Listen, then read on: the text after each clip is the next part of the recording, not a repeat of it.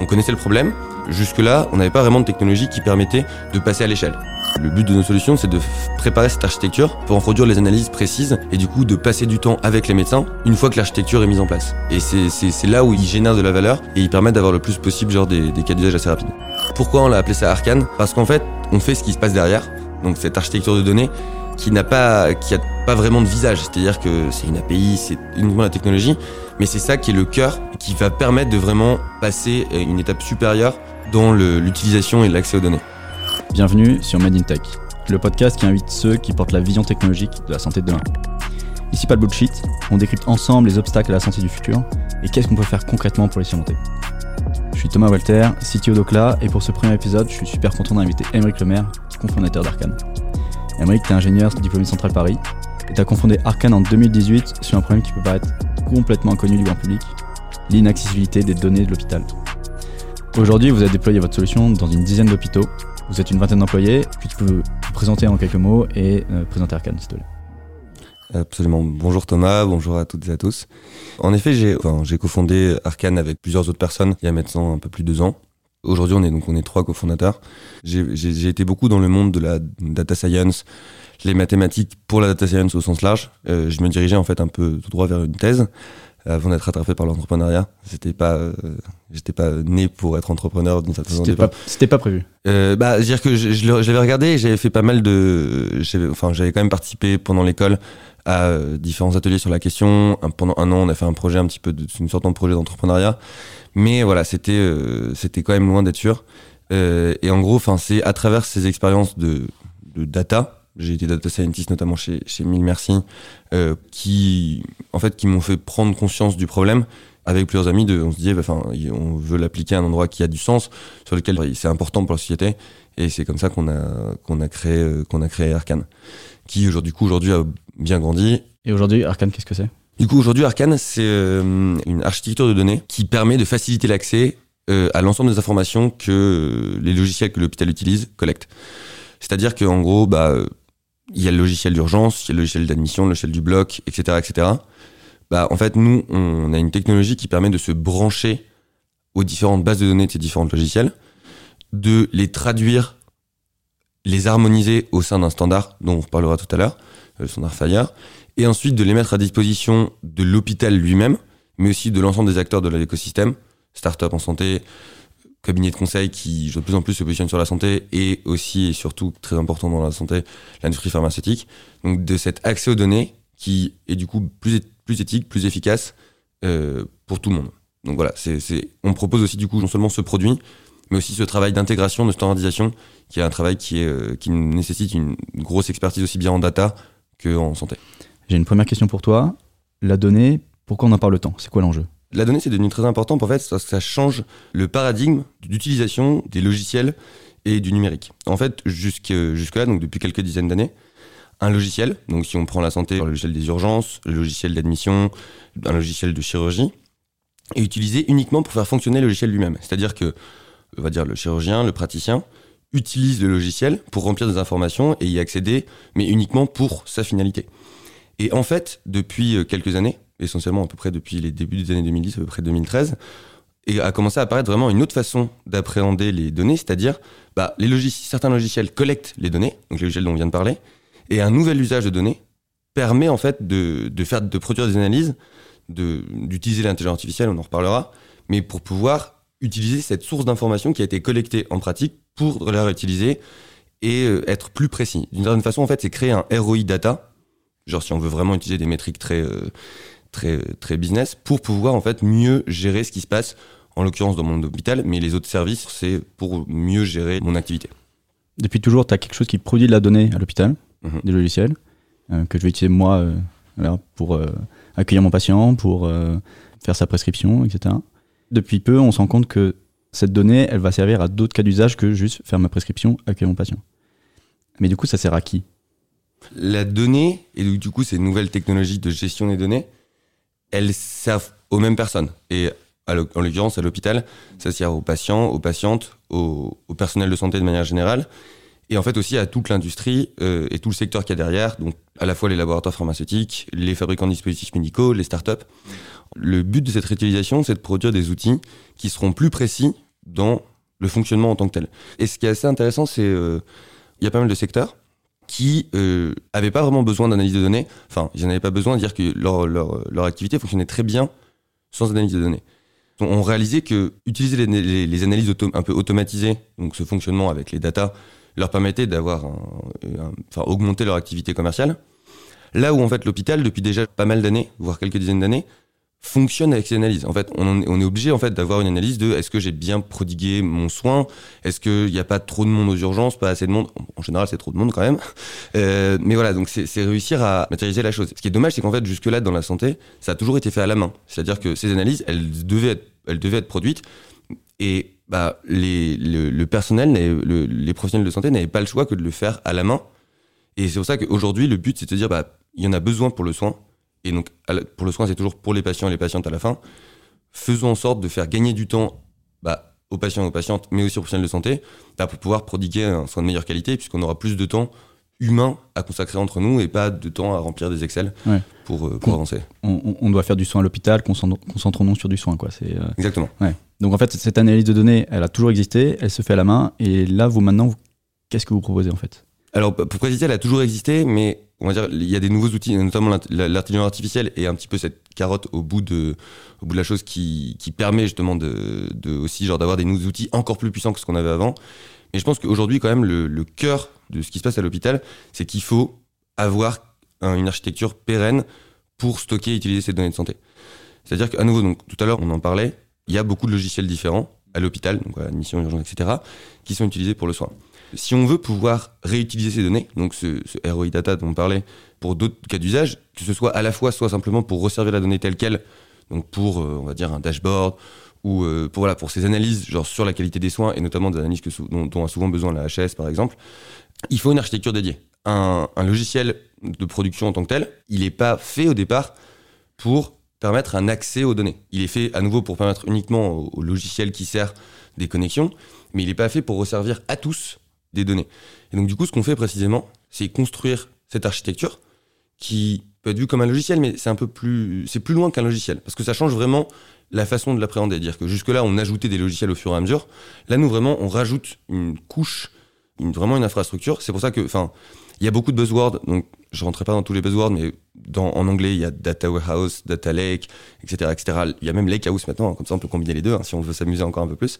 Euh, bon, cela dit, genre ce mot, il est inventé par Databricks, qui sont probablement genre parmi les plus forts euh, au monde sur ce sur ce monde des données. Mais euh, mais voilà, dire que on construit cette architecture cette architecture de données qui porte le mot d'entrepôt parce que vraiment on est en train de construire bah, des entrepôts. C'est une nouvelle c'est une nouvelle façon de stocker, de gérer les données pour permettre une réutilisation qui était faite jusque-là qu'à la marge. Hmm. Donc, si j'ai bien compris, vous avez tous ces logiciels et vous, vous, les, vous la couche supérieure qui va permettre de réutiliser tout ce qui est injecté dans ces logiciels. Ouais, exactement. Je veux revenir du point de vue du patient, parce que finalement, c'est quand même le, le, patient qui est au cœur de la santé. Est-ce que tu aurais un exemple qui fait que aujourd'hui, le patient, son parcours, il est tel quel, et demain, avec Arcane, ce que vous avez mis en place, bah, il aura le parcours 2.0. Qu'est-ce que euh, moi, en tant que patient, j'aurais? Bah Alors, un exemple, un exemple assez marquant, c'est aujourd'hui la gestion des accidents médicamenteux. À l'hôpital, en fait, c'est-à-dire qu'un patient qui arrive, par exemple, aux urgences, parce qu'il a disons, il s'est, blessé en, en, jouant au foot. Non, mais très bon exemple. disons qu'il s'est blessé en jouant au foot. Il peut arriver potentiellement aux urgences et dire, bah, euh, je suis allergique au doliprane, par exemple. Et donc, bah, juste après, le, le, on va dire le parcours habituel, hein, quand on s'est cassé la jambe, c'est qu'on va au bloc opératoire. Et aujourd'hui, en fait, bah, euh, au bloc opératoire, comme les, les, ces logiciels dont on a parlé jusque-là, ils communiquent pas spécialement entre eux. À nouveau, ils n'ont pas été conçus particulièrement pour faire communiquer de l'information d'un logiciel à l'autre mais surtout dire qu'il y a, il y a aussi parfois, là c'est le, le, cas, le, le, cas est un peu trivial parce que c'est simplement, je suis allergique, il faut pas donner de, de, de, de paracétamol au, au, au, bloc, même, et ça arrive. Mais parfois les cas sont plus complexes, c'est-à-dire que bah on lui a donné euh, un médicament aux urgences et il faut pas donner un autre au bloc parce que les deux médicaments ne vont pas ensemble. Et donc à nouveau pour faire tout ça, il faut cette structure. Enfin, il ouais, mais que... euh, là, là, tu me parles de logiciel, mais il y a des gens à l'hôpital, ils communiquent. Euh, L'infirmière ou l'infirmier lui a demandé à quoi t'es allergique, il va dire euh, au médecin, il faut pas lui donner de paracétamol, non? Ouais, absolu absolument. Mais le problème, c'est que bah, quand on parle de les personnes communiquent, mais le, la PHP, c'est plusieurs dizaines de milliers de personnes. Mm. Et donc, forcément, genre, on peut potentiellement arriver dans un service et aller dans l'autre. Et surtout, enfin, le, le, parcours du patient peut être très long. C'est-à-dire que là, je parle, j'ai donné un exemple assez, assez rapide, hein, de urgence jusqu'au bloc.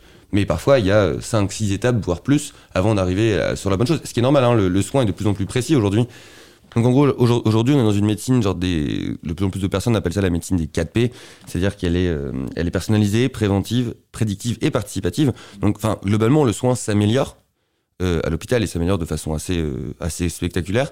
Mais simplement, il y a ce besoin de, de pouvoir mieux suivre ce qui s'y passe. Et, et, en l'occurrence, bah, ces accidents médicamenteux, ils créent quand même plusieurs dizaines de milliers d'accidents médicamenteux, plusieurs dizaines de milliers de décès simplement en France. Et ah ouais Ouais. Ah ouais. Et euh... C'est quoi C'est même plus que les accidents de la route. Enfin, c'est énorme. Oui, c'est énorme. C'est absolu absolument Moi, j'en ai jamais entendu parler. Ouais, c'est. C'est un, chiffre, un chiffre qui est assez peu connu parce que, enfin, le, le problème, c'est que c'est un peu il y a beaucoup de causes. Dire que c'est pour ça qu'il y a une estimation parce que, enfin, forcément, il y a, mm. quand on est à l'hôpital, souvent, en fait, on a, en fin de vie, on a beaucoup de maladies différentes en même temps. C'est pas simplement, ah, c'est cette cause-là. même là, dans, dans, le, avec le, le la Covid aujourd'hui, c'est compliqué de compter simplement, purement simplement, parce que, enfin, certains, patients ont eu le Covid, mais ils sont morts d'une autre chose. Enfin, c'est compliqué, c'est compliqué de compter. Mais à nouveau, le but n'est pas de compter, simplement de se dire, bah, ça, c'est un problème qui peut être résolu assez facilement si jamais l'architecture est mieux produite, parce que, à nouveau, enfin, il faut une architecture qui permet de réutiliser ces données qui viennent des urgences pour le bloc.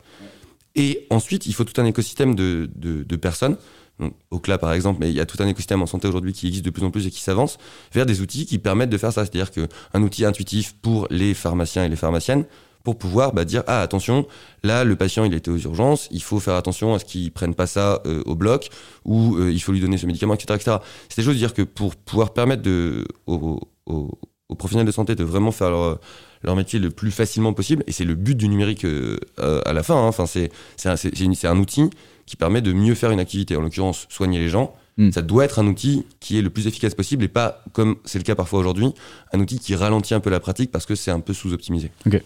Donc, donc si, si, je résume, l'objectif c'est la médecine 4P. Aujourd'hui, on n'a pas tous les P, apparemment. et pour y arriver, il faut des interfaces, des solutions qui vont le permettre. Pour réussir à les faire, il vous faut, il faut l'architecture que vous êtes en train de faire qui va permettre de faire communiquer toutes ces données, euh, communiquer tous les, euh, tous les services entre eux, tous les, euh, tous les métiers. Exactement. Bah, pourquoi on ne l'a pas aujourd'hui Les freins, il y en a deux, c'était en fait, bah, il faut une, un changement vraiment donc, de paradigme, de technologie pour, pour permettre cet accès aux données facilité. On sait depuis longtemps hein, qu'on a, a envie de réutiliser les données, mais jusque-là, ces technologies étaient beaucoup moins matures.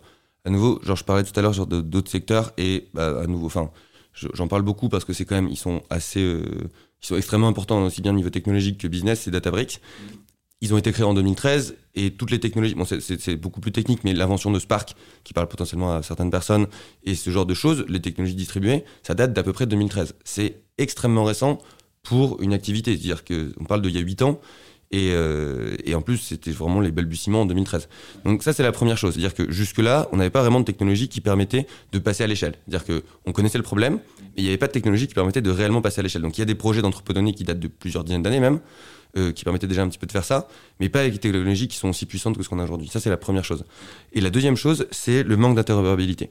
C'est-à-dire qu'aujourd'hui, ces fameux logiciels dont on parlait tout à l'heure, comme les, bases de données euh, qui stockent les informations qu'ils collectent n'ont été pensées que pour leur propre usage, ces bases, elles sont dans un format propriétaire.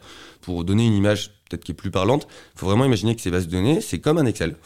Et en gros, où la première ligne de l'Excel, elle est uniquement décidée par l'éditeur, ce qui fait que bah, si vous voulez communiquer de l'information avec d'autres acteurs, l'extérieur, bah, cette première ligne, vous la comprenez pas, les champs qu'il y a dans l'Excel, ils sont pas normés, c'est-à-dire, bah, vous, vous écrivez pas forcément la date de la même façon que votre voisin le fait. Donc, si vous voulez comparer des dates, pas possible. Et là, je donne un exemple très simple. Mais si on parle de médicaments, de biomarqueurs, de code génétique, le problème est encore plus grand.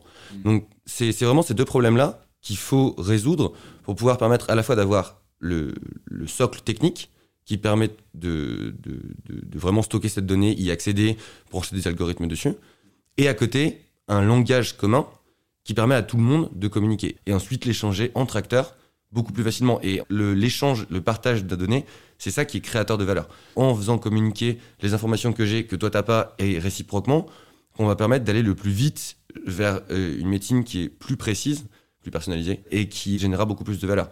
Tu me permets une métaphore et tu, tu me dis si c'est vraiment ça. J'ai l'impression que ça se rapproche beaucoup du commerce maritime.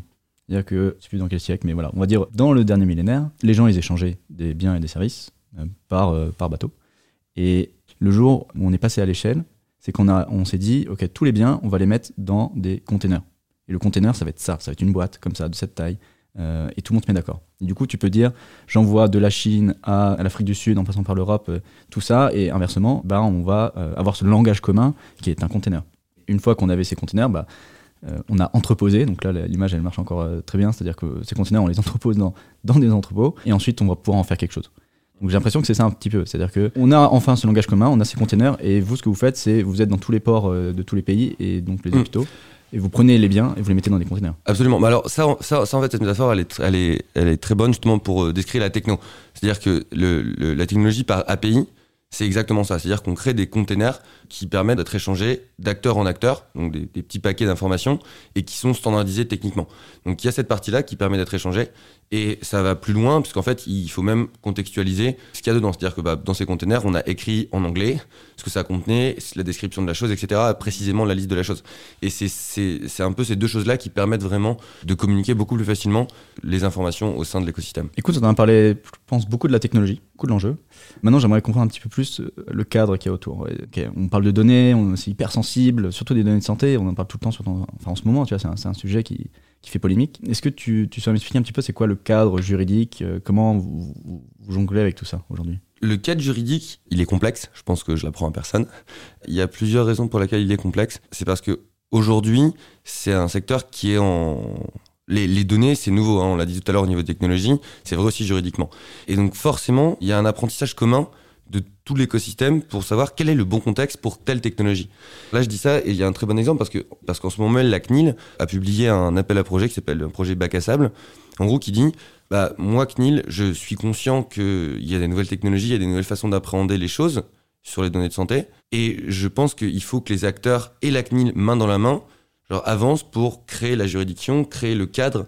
Je voulais le dire parce que c'est important de montrer que les acteurs en fait vont dans la, dans la bonne direction et la CNIL en premier pour essayer de créer le bon cadre. Cela dit, ces données, c'est extrêmement sensible parce que bah, c'est quand même des données qui permettent de faire. C'est un, outil qui permet de faire énormément de choses. Moi, patient, je, vais à l'hôpital pour me faire soigner, pas pour donner de, ma donnée à. Euh, Absolument. Exactement, exactement. Mais en gros, du coup, cette donnée, elle est extrêmement utile pour le soin, en fait. Et c'est ça qu'il faut se dire. C'est-à-dire que le cadre juridique est là pour permettre de bien soigner les gens, mais en respectant la confidentialité des patients. Et bah, ce qu'il y a derrière, c'est essentiellement le RGPD, qui aujourd'hui, du coup, est vraiment le, socle d'à peu près tout ce qui se passe autour des données. Et, euh, et en fait, en tant que patient, ce à quoi j'ai accès à l'hôpital, c'est de pouvoir porter mes informations. C'est-à-dire que bah, je peux demander de voir mes informations et je peux aussi demander la modification de certaines informations, typiquement mon, mon, mon statut marital, mon genre, euh, mon adresse, etc., etc., quelques informations comme ça. Mais le, le, RGPD appliqué à la santé est un petit peu particulier. Le soin, c'est d'intérêt public. Et je peux pas simplement dire à mon médecin, bah, supprime mon, ma radio, supprime mon IRM. Il y en a besoin pour le soin. Si jamais je dis ça à mon médecin, bah, ça va, le, le médecin d'après va devoir refaire une radio.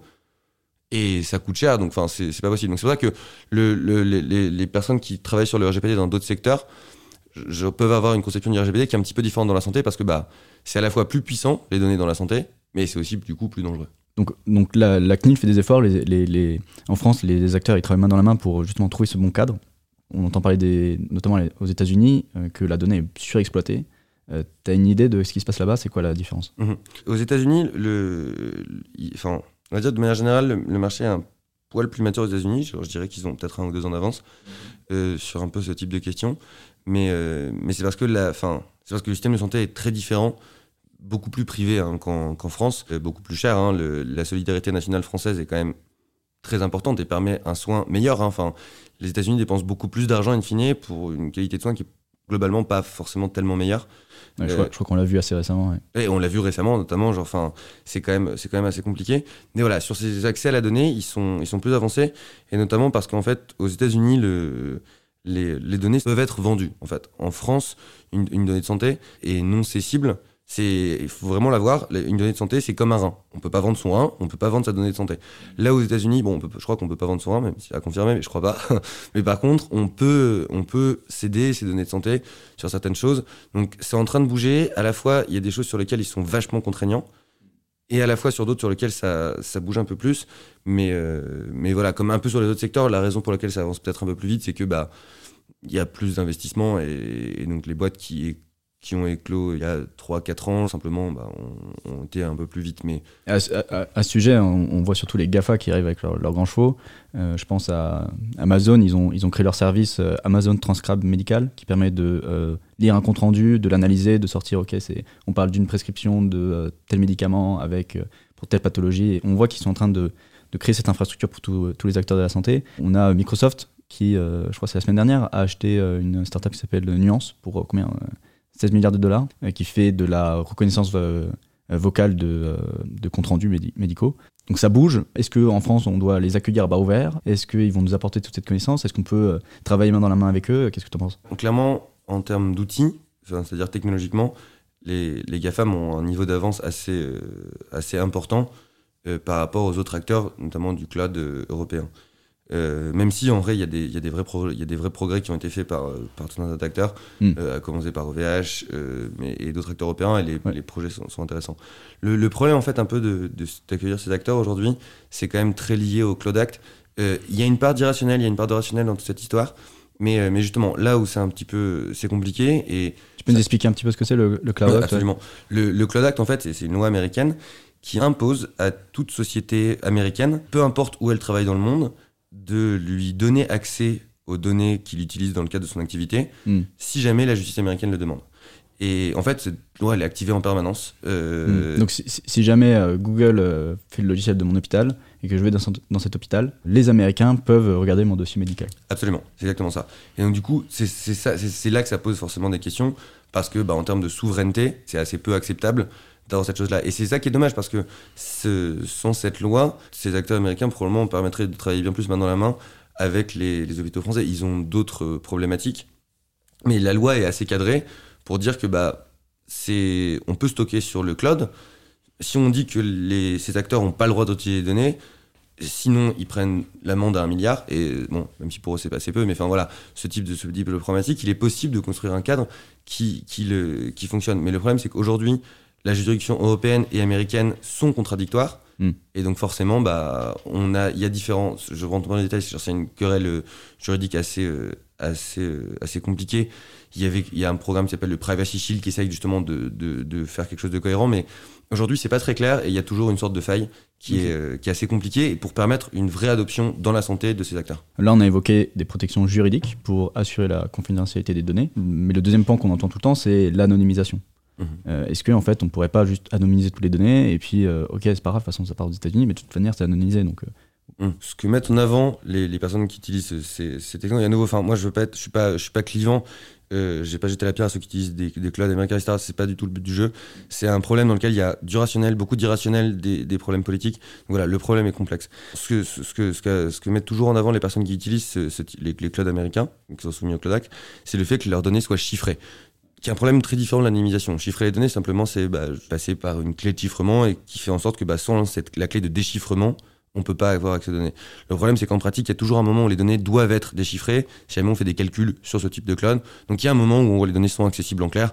Sur l'anonymisation, c'est différent, parce qu'en fait, anonymiser les données, c'est-à-dire opérer une opération qui est irréversible. C'est-à-dire que peu importe ce qu'on applique, et il y a, y a, le concept d'anonymisation est différent de pseudonymisation.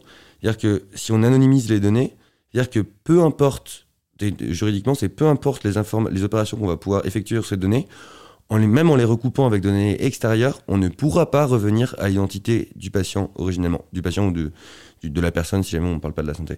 Nous, on croit que c'est pas la bonne direction, parce qu'en fait, réussir à faire ça, c'est perdre toute l'information utile et intéressante des données. Donc en gros, si jamais je stocke des données uniquement qu'anonymisées, j'ai que des agrégats, des données, euh, des données qui ont perdu une grande partie de leur substance et enfin, nous, on est, euh, on est très avancé sur ces sujets-là, notamment parce que Théo Riffel, qui est un des, qui est un des trois cofondateurs, fait notamment de la recherche sur cette question de ce qui s'appelle aujourd'hui de plus en plus les Privacy Preserving Technologies, euh, donc avec de l'apprentissage euh, fédéré, du requêtage distribué. Et où en gros, ce qui est beaucoup plus intéressant, c'est de se dire, on stocke les données essentiellement en clair, on va dire, Pseudonymiser, en général, c'est quand même beaucoup mieux. Tu peux, tu peux préciser la différence entre pseudonymiser et anonymiser Pseudonymiser, en fait, simplement, c'est que genre c'est pas directement identifiant. C'est-à-dire que bah, on enlève nom, prénom, euh, en général date de naissance, l'IPP, donc le numéro d'identifiant du patient. ça, c'est pas anonymisé. Ça, c'est pas anonymisé parce qu'en fait, pourquoi, pourquoi? C'est parce qu'en fait, imaginons, genre, je, je garde le, le date de séjour du patient, les médicaments qu'il doit prendre. Et après, bah, les données de la pharmacie à côté sont publiques croise des informations et bah du coup je peux finir par savoir que c'est tel patient qui du coup avec telle pathologie et je me, je me retrouve à savoir que bah il a un cancer et alors que ça devrait pas être public comme information. Hmm, oui, euh, ton parti c'est de dire que si on anonymise, on perd, on perd l'information, donc elle vaut plus rien cette donnée. Mhm. Euh, elle vaut plus rien au sens, euh, on peut rien en faire. Du coup, il faut pas l'anonymiser. Mais du coup, c'est quoi la solution? Tu as parlé de privacy, Ouais. machine learning fédéré. Exactement. Donc en gros, du coup, la, la solution, et, et d'ailleurs c'est intéressant parce que les, euh, il y a un consortium de l'équivalent des CNIL euh, européennes qui s'est justement euh, qui s'est prononcé un petit peu sur les différentes technologies de, qui préservent la confidentialité des données.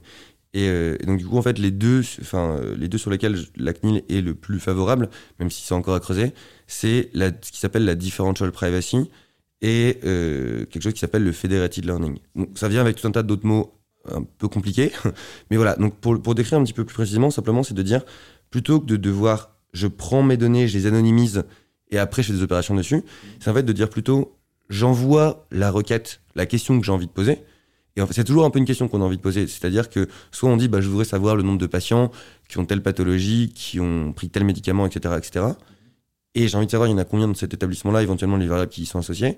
Ou alors j'ai envie de faire apprendre un algorithme. Mais en fait, du coup, là, c'est on change le paradigme. C'est-à-dire que désormais, on dit, on envoie cette question sur place, qui tourne du coup sur des données essentiellement pseudonymisées, donc essentiellement en clair. C'est simplement le, le réponse à la question qui va avoir du bruit. J'ai euh, la differential privacy, c'est toute le, c'est une, enfin c'est une- c'est un, c'est un domaine, euh, je crois qu'il est pas tout à fait récent, mais genre il prend beaucoup de d'ampleur ces dernières années parce qu'il permet d'avoir une sorte de curseur, ce qui est le epsilon de differential privacy, pour pouvoir en gros gérer un peu plus le trade-off entre confidentialité. En gros, ça veut dire je mets aucun bruit, je, je- je- je mets complètement du bruit sur le retour à ma question et du coup je, reviens un peu sur le cas d'anonymisation. Volontairement, tu vas dire, on, on veut perdre de la qualité d'information, C'est ça. mais euh, là, la différence, c'est que tu la contrôles. Exactement, on la quantifie un peu plus et à nouveau, c'est euh, c'est changer, changer le- la façon d'apprendre les choses parce qu'on peut poser toutes les questions qu'on veut et en fait c'est simplement c'est-à-dire c'est-à-dire qu'aujourd'hui il y a beaucoup de personnes qui se disent j'ai envie d'avoir les données pour faire des choses. En fait, faire des choses c'est poser des questions. Et donc du coup c'est pour ça qu'on se dit bah autant poser directement les questions. Donc Là, ils arrivent sur la, place. La donnée, elle sort pas, elle reste à l'hôpital. C'est ça. T'as as, cinq hôpitaux, tu vas, euh, au lieu de prendre les, les données des cinq hôpitaux, les mettre dans un seul, euh, Mhm. euh, un seul endroit, et ensuite poser des questions, tu dis on va poser des questions aux cinq, et on Exactement. récupère les, les réponses aux questions. Exactement. Et c'est beaucoup plus, enfin ça permet d'aller beaucoup plus vite et il y a de plus en plus de, de boîtes dans la santé mais aussi dans d'autres secteurs qui se créent pour avancer dans cette direction-là. Ok. Ta, vision du truc, c'est euh, on va poser des questions là où il y a de la donnée. Euh, Je, rebondis en fait sur, euh, sur le podcast de d'Eric Viber et de d'Étienne Klein, que je te recommande de- d'écouter, c'était super intéressant. Et il dit le, le futur, effectivement, c'est l'entrepôt de données de santé de la PHP. Euh, parce que tu as au même endroit des- de la donnée et des docteurs. Et son point, c'est de dire c'est pas un data scientist qui est capable de poser cette question, c'est un, c'est un médecin, c'est un expert. Euh, toi, c'est quoi ta vision de ça? Je suis parfaitement aligné avec avec, euh, avec ça. Bon, je vais regarder le podcast parce que je, je, je vais avoir plus de contacts. Mais, euh, mais en effet, enfin, dire que c'est le médecin qui est le plus proche de ses patients et de ses patientes, donc qui est le plus à même de, de, savoir quelle est la bonne question à poser médicalement parlant. Le, le rôle justement de tous les, les métiers autour de la data, data scientist, data analyst, etc., etc., c'est de permettre de retranscrire cette question dans un langage machine compréhensible, mais aussi de faire des retours. C'est pas uniquement un rôle d'exécutant, parce que c'est aussi de faire des retours aux médecins sur, sur ce qu'il est possible de faire. Enfin, l'IA, c'est pas magique. Euh, ça, peut, ça peut le paraître parfois, mais aujourd'hui, c'est pas encore magique. Et c'est ça que pour moi, c'est bien plus intéressant de travailler main dans la main avec ce type de personnes. Et c'est pour ça que, enfin, moi, c'est euh, un truc dont j'ai discuté plusieurs fois avec certaines personnes de l'écosystème.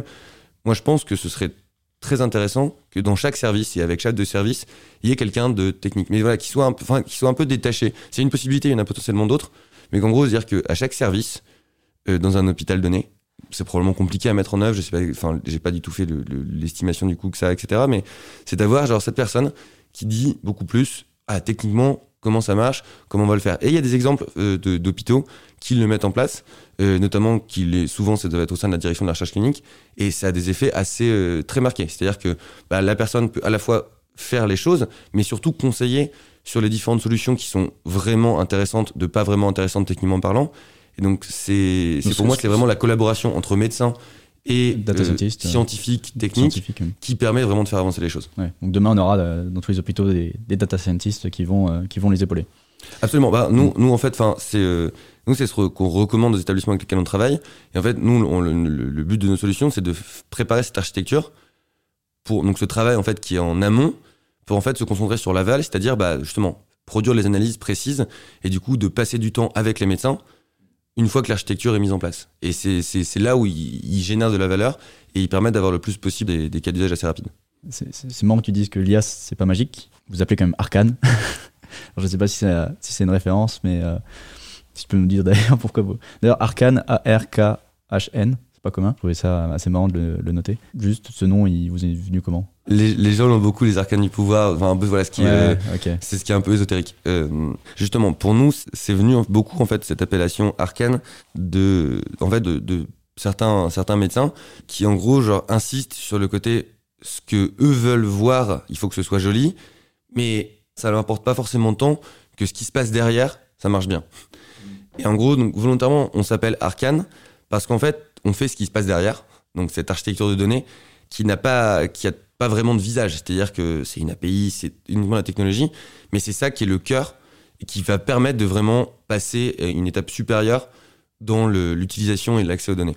De façon à la fois efficace et éthique. Pourquoi on l'a appelé ça Arcane Pourquoi l'orthographe? Il y avait euh, à la fois une... euh, euh, on, était, on bien, on trouvait ça juste plus joli, cette orthographe-là, et euh, d'un pragmatisme aussi... euh, les nos domaines sont pris parfois par d'autres boîtes, par d'autres personnes, et, euh, et c'était le bon compromis entre le, le nom qu'on voulait donner, l'orthographe qui nous paraissait bien et, euh, et le nom de domaine qui C'est- disponible. C'est stylé et en plus, on peut l'acheter. Allez, go. Exactement, c'est comme ça qu'on a, c'est comme ça qu'on avait. Pour cette dernière partie, je te propose de, de parler d'un truc que je trouve absolument fabuleux et je pense que personne ne voit ça dans la santé aujourd'hui. Vous faites beaucoup d'open source. On retrouve ce, logiciel qui permet de euh, mettre dans des containers euh, euh, la donnée. Elle est disponible sur euh, votre site GitHub. Je trouve ça assez fou de dire on va ouvrir ça, ou- ouvrir l'intelligence à, n'importe qui. Tu trouves que c'est. euh, Pourquoi vous faites ça en fait? Mhm. La raison pour laquelle on, fait ça, elle, vient de, la raison pour laquelle on a commencé ce projet, ce que, je- disais un peu, un peu plus tôt, c'est de dire bah, le but c'est de résoudre le problème. Et donc ce problème d'accès à la donnée, il est présent dans beaucoup d'endroits. Ce qu'on a envie, c'est que bah, le plus rapidement possible, les hôpitaux puissent adopter ce type de, solution. Ça, ça c'est le premier enjeu euh, de, permettre une adoption rapide. Et le deuxième, qui en fait, qui s'est trouvé en fait être probablement encore plus importante, qui est arrivé peut-être un petit peu après, enfin on l'a réalisé, c'est le besoin de transparence. La transparence a toujours été pour nous extrêmement important, d'où le fait qu'on utilise un standard qui est ouvert et libre, donc Fire, parce que le but c'est vraiment de redonner la, souveraineté aux établissements. On s'est rendu compte que bah, le, fait qu'en fait que les hôpitaux puissent voir ce qui s'y passe, il y a toujours cette peur de la, boîte noire, à la fois pour les, les solutions technologiques et encore plus pour l'intelligence artificielle. Et donc se dire, bah, je veux pouvoir comprendre, euh, voir et, euh, et expliquer, éventuellement rajouter des modules, etc. Et c'est pour ça que genre, on fait énormément de modules open source. Enfin, l'essentiel de notre, de notre, produit est open source. Tu l'as dit, enfin, c'est là, c'est là où c'est euh, compliqué, c'est que le modèle open source, c'est encore assez peu connu. Là, quand on parle aux gens d'open source, pratiquement systématiquement, on pense à Linux. Le modèle open source a énormément évolué sur les, sur, sur les, sur les dix dernières années. Open source ne veut pas dire gratuit. C'est déjà la première chose en général qu'il faut faire. Dire que Bah oui, Même si on- précise un petit peu ce que ça veut dire en fait open source. Exactement. beaucoup, donc, ouais, exactement. Donc, en fait, open source, c'est de dire que le code qu'on produit, il est disponible sur Internet. Il- euh, au niveau de la propriété intellectuelle, il nous appartient toujours. Enfin, il appartient aux gens qui contribuent au projet, mais il est disponible si on veut le réutiliser ailleurs. En revanche, nous, pour pouvoir continuer à faire cette R&D, à produire cette technologie genre toujours plus efficace d'accès aux données, il y a aussi ce besoin de, rétribution sur le, code en tant que tel. Donc c'est pour ça, en fait, c'est vraiment genre par souci de transparence. Mais en gros, genre quand on travaille avec les établissements, bah, il y a forcément ce besoin de nous rétribuer pour pouvoir continuer à maintenir la solution sur place, à continuer à évoluer le produit. C'est en fait exactement comme les autres logiciels qui sont closed source, mais avec un souci de transparence en plus. Donc faut vraiment le voir. C'est comme un autre logiciel, sauf que là, c'est trop cool parce que genre je vois tout ce qui s'y passe. vous- ouais. Et je on vois ouvre le, le capot du moteur et, et on vous montre que tout, tout roule dedans. Et Exactement, c'est exactement. C'est comme si on disait, bah, si on prenait l'analogie avec la, la voiture, c'est-à-dire on achète une voiture, mais on n'a pas le droit de voir ce qui se passe à l'intérieur. Versus, on achète une voiture, donc tout pareil, il faut la payer, il faut l'entretenir, etc. Sauf que là, on, on explique très précisément tous les composants et tout ce qui s'y passe. Bah, c'est plus intéressant euh, de la deuxième option, je dirais, et surtout pour nous sur le sujet des données de santé, qui est un sujet très sensible, c'est assez primordial. Tesla qui commence à faire, bon après c'est Elon Musk, donc on peut dire qu'il est bien avant tout le monde, mais euh, du coup on voit ce mouvement. Absolument, c'est-à-dire que Tesla, mais en fait, genre des boîtes euh, très tech, mais genre Red Hat, euh, qui a été racheté par Microsoft plusieurs dizaines de milliards, le Databricks, donc on parlait tout à l'heure notamment, toutes ces boîtes-là se mettent à faire de plus en plus d'open source et montrent qu'on peut faire un, un excellent service, euh, faire une, une, boîte qui permet de, de, de, qui grandit énormément, tout en ayant plus de transparence et d'avancer plus rapidement en fait. Et euh, alors, et je, je, pardon, je te coupe, mais euh, là on parle de, de, société, enfin on parle de technologie numérique. Tu crois qu'on pourrait l'appliquer à autre chose Avec le Covid, on a beaucoup parlé du, du vaccin open source. Tu crois que c'est viable aussi dans d'autres industries? Euh, je pense que oui. En fait, on, après, je, je suis pas assez expert sur le sujet, donc je je pourrais pas prononcer un avis un avis tranché, mais le on a souvent peur de de la concurrence, alors qu'en fait, la concurrence dans le dans la théorie capitaliste, c'est extrêmement sain. Plus on plus on a de enfin, c'est pas plus on a de concurrents, mieux ça va, mais le, les concurrents permettent de faire avancer le secteur en tant que tel d'aller plus vite et de faire croître le marché plus rapidement. Et sur le vaccin, en l'occurrence, en fait, imaginons que, que le, vaccin était open source, probablement que bah, ça, irait quand même très vite, il y aurait quand même beaucoup de, de ventes pour AstraZeneca, et on voit dire que, in fine, à la fin, chacun a déposé sa licence pour faire la même chose essentiellement. Et c'est un peu ça ce qu'on dit en fait, c'est de dire bah plutôt que d'avoir chacun dépensé plusieurs centaines de millions pour à la fin avoir une licence qui ressemble aux autres, faisons, mettons les efforts en commun. Comme ça, on fait une licence commune. Mais de toute façon, après, derrière, bah, c'est le processus industriel d'instruction, etc., qui, qui fonctionnera. Donc, il y a évidemment, c'est pas généralisable à tout ce qui se passe dans tous les secteurs d'activité, mais on a souvent un petit peu peur de cette chose-là, et euh, c'est encore plus vrai avec les logiciels quand c'est nécessaire. Une technologie d'entrepôt de données, il y en a besoin pour l'hôpital on voit qu'à peu près tout le monde se met à avoir le même, plus ou moins les mêmes choses dans les autres secteurs, bah, autant avancer autour d'un même socle et après chacun la réutilisera comme il le souhaite, l'hôpital tout seul ou alors un autre acteur qui la revendra, mais euh, ça nous semble assez intéressant de pouvoir avancer tous ensemble. Le quatrième P de 4, Meeting 4P, c'est participatif.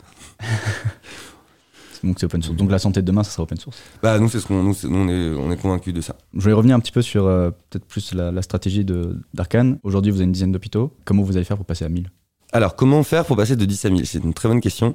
On est évidemment, on est très entouré par beaucoup de personnes pour pouvoir justement, genre, pour cet apprentissage, parce qu'en fait, euh, des gens qui sont passés de 10 à 1000, il y en a beaucoup qui l'ont fait, et c'est intéressant de, de, discuter avec ces personnes, de, de, lire, de lire ce qui se mm. passe un petit peu pour comprendre bah, comment on fait ça. En pratique, euh, là, on vient de réaliser du coup une première levée de fonds qui nous permet d'accélérer ce déploiement.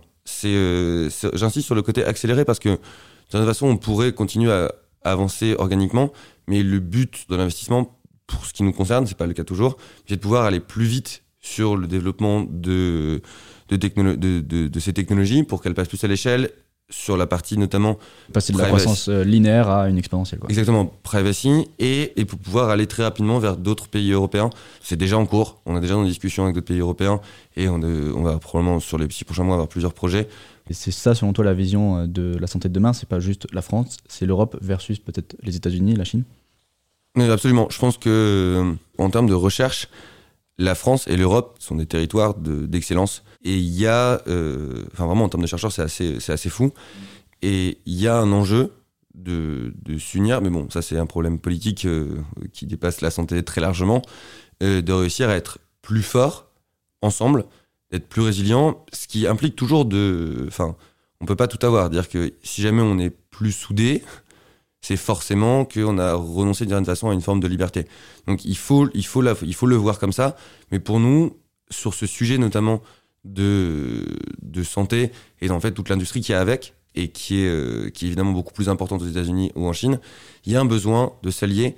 Et je pense que bah, le cloud européen va dans la bonne direction. C'est-à-dire, bah, on crée quelque chose de commun pour répondre à ces enjeux qui sont cruciaux. Et je pense que oui, il y aura, y aura une unité. Après, moi, je suis pour la, la, communication entre les différents euh, entre les différents entre les différents même continents hein, qu'il n'y a pas de raison de ne pas communiquer nécessairement avec la Chine simplement c'est pour ça que en fait aujourd'hui les communications sont compliquées parce qu'elles sont très opaques encore et très peu efficaces et c'est tout l'intérêt pour nous d'utiliser ce standard qui est ouvert et libre, il- mais qui utilise des technologies qui sont modernes, qui sont utilisées dans toutes les autres industries. Ouais, C'est-à-dire, bah, c'est ouais. c'est exactement Fire. Mm. C'est plus efficace parce que l'API, c'est la nouvelle façon de communiquer en termes de techno. Et c'est surtout transparent et ouvert. Donc en gros, ça permet de réinstaurer énormément de confiance entre les acteurs. Du coup, on peut se dire, bah, moi, je peux échanger avec la Chine si jamais on a peur de la Chine. Ah, je sais parfaitement ce qu'il est en train d'en sortir. Et c'est c'est complètement contrôlé. Donc je suis au courant que je suis en train de sortir telle donnée avec tel degré de confidentialité vers la Chine. Tout le monde est d'accord, tout le monde l'accepte, et il n'y a, pas de- y a pas de secret. Et c'est pour ça que, alors qu'aujourd'hui, c'est un peu genre, je rechigne à le faire, simplement parce que bah, je sais pas trop ce qu'il en sort. Donc voilà, pour nous, c'est comme ça que ça doit avancer, mais que du coup, dans, un, dans une première itération, créer de la cohésion au sein du territoire européen. Donc là, vous, vous passez du décloisonnement entre euh, les logiciels d'un service à euh, des hôpitaux entre eux à des pays. Exactement.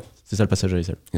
Toi maintenant, en tant que chef d'entreprise, euh, entrepreneur, qu'est-ce qui t'a permis en fait d'en arriver là? Tu aurais des, des euh, lectures à nous recommander, des gens qui t'ont inspiré peut-être? Comment en fait, euh, comment on avance? C'est énormément en discutant avec les gens qui ont fait ce qu'on est en train de faire avant nous. Donc en gros, nous, on passe énormément de temps à passer aux autres personnes de l'écosystème. Et genre notamment, enfin, euh, une, des- une des conversations qui a été très enrichissante pour moi cette année, c'était avec Yann de Cardiologues, qui m'avait gentiment accueilli. et Il m'avait dit, ouais, on peut discuter une demi-heure. Ça a, finalement, ça a duré trois heures et j'ai vraiment appris beaucoup de choses. Et voilà, c'est ces discussions-là qui nous ont, je pense, le plus appris. Donc, euh, de parler un peu à tous les acteurs de, de l'écosystème. À côté de ça, on lit beaucoup, donc, euh, mais sur Internet, euh, encore aujourd'hui. Donc, tout un tas de blogs, de comprendre les différentes façons de fonctionner. T'en aurais à, à recommander? Ouais, alors, mhm. voilà, les, récemment, parce qu'on a aussi beaucoup regardé, notamment, on, enfin, on est en train de recruter un head of tech. Mhm. euh, un peu de pub d'ailleurs au passage, si jamais des gens écoutent sont intéressés, Arcane Recrute. Mais du coup, on a, on a passé beaucoup de temps justement sur un peu ces technos parce que ça bouge tout le temps et euh, j'ai- atterri beaucoup de fois. Moi, genre, j'ai pas de, de site de prédilection, mais genre quand ça finit par converger, je regarde quand même plus et vers le vers le, le site de qui s'appelle Andresen Horowitz, qui est un venture qui est, qui est, qui est un VC euh, américain et qui a une très bonne compréhension de, de l'écosystème, euh, des enjeux et qui produit souvent des articles de, de très bonne qualité. J'en pense voilà, genre un récemment où justement ils parlent un peu, voilà, ils font vraiment une- un, un mapping assez complet de ce qui se passe dans une infrastructure de données, qui sont les acteurs déjà un petit peu en place et, euh, et voilà, qui permet d'éclairer un petit peu tous les concepts que sont ce data warehouse, data lake, ETL, reverse ETL, data mesh, enfin beaucoup de concepts qui sont très buzzword mais qui permettent de l'éclairer un petit peu. Euh, Donc si, nos, direction. si nos auditeurs n'ont rien compris à, à cette demi-heure de podcast, ils peuvent aller sur ce site. Exactement. Enfin, c'est- beaucoup. Après, ça reste assez, ça reste assez technique, assez pointu, mais les VC ont souvent le très bon goût de bien comprendre la chose et du Mm. coup de l'expli- de l'expliquer à un public plus éclairé. Je sais que nous, entrepreneurs, on a une tendance parfois un peu, un peu trop marquée à, à- à rester dedans. Mm. Euh, mais voilà, c'est aussi leur rôle de prendre du recul et ils le font, ils le font souvent très bien. Donc si vous voulez creuser le sujet, allez sur Andresen Horowitz, euh, c'est A16Z, euh, genre le. le lien dans la description. Très bien, exactement. Ok, bah écoute, euh, merci Emric. J'étais ravi de, de t'accueillir en tant que euh, visionnaire de, de- de la santé de demain. Je pense que tu as de très bonnes idées et que euh, on est au tout début de ça. Puis en tant qu'ami, parce que vraiment je m'éclate. À une prochaine fois. Ciao. Salut. Cette émission maintenant touche à sa fin. Merci beaucoup de nous avoir suivis. Euh, Toutes les références qui ont été abordées euh, dans cet épisode seront dans la description du podcast. N'hésitez pas à vous abonner pour me suivre sur les prochains épisodes. Et on se retrouve du coup euh, dans un mois pour le prochain épisode de Made in Tech.